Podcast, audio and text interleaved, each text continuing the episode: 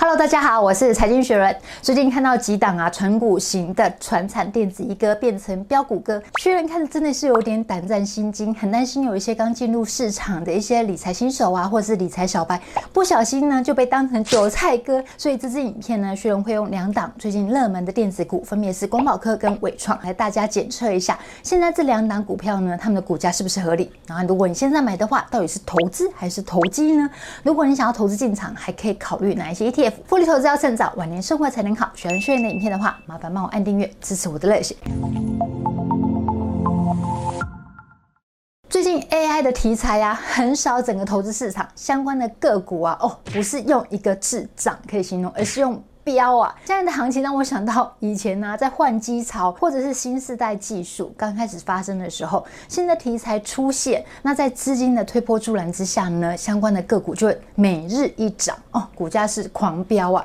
可是当资金狂潮退去之后呢，相关的个股也会被打回原形。就先声明哦，我看好 AI，但我们投资还是要务实，因为我看到原本呢是纯股型的一些传统电子一哥，然后变成飙股哥，吸引投资朋友的一些追捧，所以呢就。让我想要拍这支影片，跟大家分享我平常在选股时候也会用的几个方方法。那我们来看一下最近热门的，像光宝科还有纬创，我们从五个面向来看一下，他们现在的股价是不是合理？首先，我们来看一下光宝科，我们检视第一个面向呢，就是营收，但就收入面啦。光宝科今年一到五月呢，它的累计营收相较于去年同期呢，是减少了百分之十五趴。从表格我们可以看得到说，说它其实在去年十二月呢。它的营收就相较于先前都要来得衰退了。它检测第二个面向就是税后 EPS，也就是它的获利啦。我告诉你，开公司的第一个宗旨什么？就是公司以营业为目的，就是要赚钱为目的啦。所以如果营收衰退呢，但是获利没有减少，那表示什么？我们要给它掌声掌声，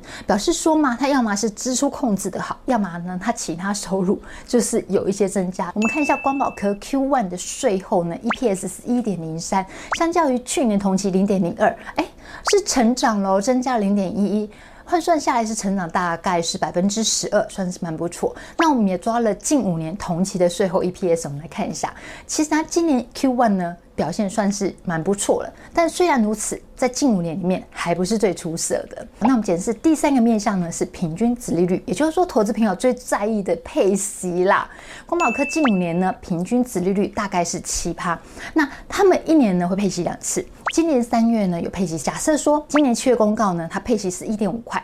那我们假设说它今年全年的配息跟去年一样是四块半。那我们用近五年平均值利率七趴来反推它合理股价呢，大概就是六十四块钱哦。那我们拍片今天呢是六月十九号，我们用今天的收盘价呢，一百零七块去计算它的殖利率，反推，哎，大概是四点二趴，所以略低于它过去的平均值利率。那我们检视的第四个面向呢，就是本益比。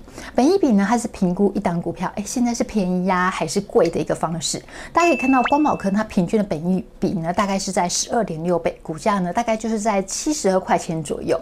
那投资朋友可以很明显的看到说，在五月三十一号。光宝科它本益比明显一下跳升到十四以上，哎，我们在拍片当下呢，最新的本益比是到十七点零九，所以我们可以明显的看到，光宝科呢在短期里面它本益比是增加蛮多的。第二个面向，我们来看一下光宝科的历年利润率。虽然很喜欢看税后净利，因为我觉得看这个数字才能够知道说这家企业它在税后之后到底是净赚赚了多少钱。我们可以看到说，二零二零年之后呢，光宝科的税后净利都。比之前前几年还要成长蛮多，净利呢有到五趴以上。虽然觉得这样的成绩真的是算蛮不错的。整体来讲啊，光宝科呢，它是一个值得投资的个股。但从我们刚刚提的五个面向来看，光宝科，薛润还是会觉得说它是一档好股票。可是它现在股价呢还是有一点点偏高。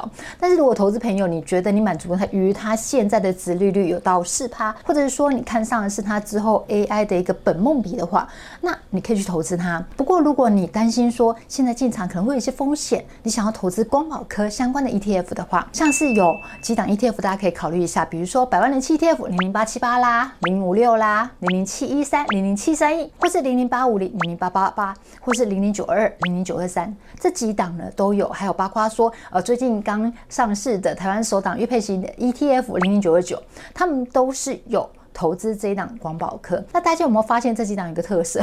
高股息、高息低波跟类加权指数。所以像这样的 ETF，你投资起来呢，其实心里呢也会比较安心一点哦。那我们看完光宝科，我们接下来看一下纬创。纬创在今年一到五月的累计营收呢，相较去年同期一样是衰退。我们可以看到，从今年一月份开始呢，它的营收就比去年来的衰退了。那纬创在二零二三年 Q1 它的税后 EPS。零点零六元，相较去年同期呢，它是负零点三一，是成长的。可是因为去年是负成长啊，所以诶，说真的也没什么好值得骄傲的。我们一样抓了近五年的同期的 EPS，我们来看一下哦。虽然今年 Q1 呢是有成长，可是我们可以看它相较于同期。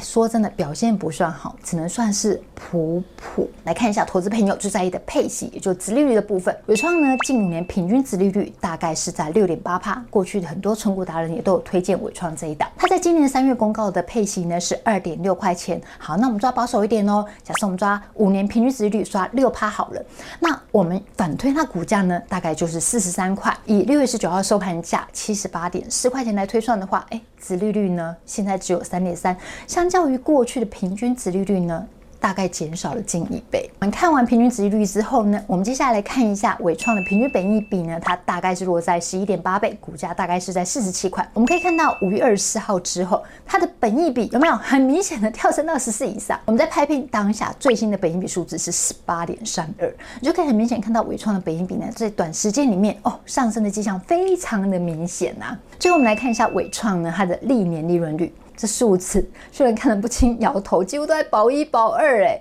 我还没有看到突破三的数字。其实薛仁对于净利太低的公司，我个人是不太感兴趣的。聪明的投资朋友，你用雪人刚用的那种五种方法，五个面向来检测伪创，用营收啦、税后 EPS、殖利率来推算合理股价，还有用本益比跟净利来看之后，你会怎么样看伪创股价呢？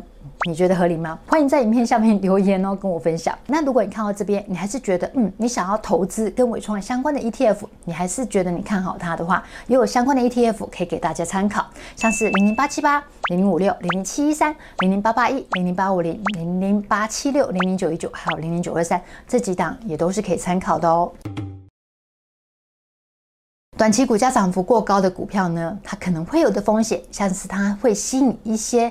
投机型的买家进场，导致价格波动呢会比较大。投资朋友呢就要用比较高的价格去买它。那聪明的投资朋友呢，这时候就要谨慎，要小心，要看待这市场。毕竟投资市场它不可能只有一直上涨，不会下跌的时候嘛。就算是整个曲线是往上涨，它还是会有盘整的时候啊。更何况是个股。炫过去的经验，投资个股要做的功课真的很多。你要研究每档个股的 EPS 啊、基本面呐、还要看它的一个产业产业的状况啊等等。如果你想要参参与整个市场，你想要参与报酬，可是你没时间做研究，你又担心个股风险高的话，老话一句，投资 ETF 真的还是最好的选择啦。虽然它报酬不会是最高，但是它也不会让你大赔啦，不会让你冒太大的风险。这是薛仁平常用五个面向来检测这档股票是不是在合理价位。薛仁好奇投资朋友，你平常都怎么样检测这档股票是不是在合理价呢？或是有没有什么方法去检测这档 ETF 现在是不是在合理价位呢？欢迎在影片下方留言跟我们分享哦。来喽，薛仁的口头禅来了，投资获利简单三个步骤：选对标的，定期定额 action，然后就完成了。复利投资要趁早，晚年生活才能好。喜欢薛仁的影片，帮学人按赞、分享、订阅、开启小铃铛，要记得按全部开启才看到影片哦。谢谢大家，拜拜。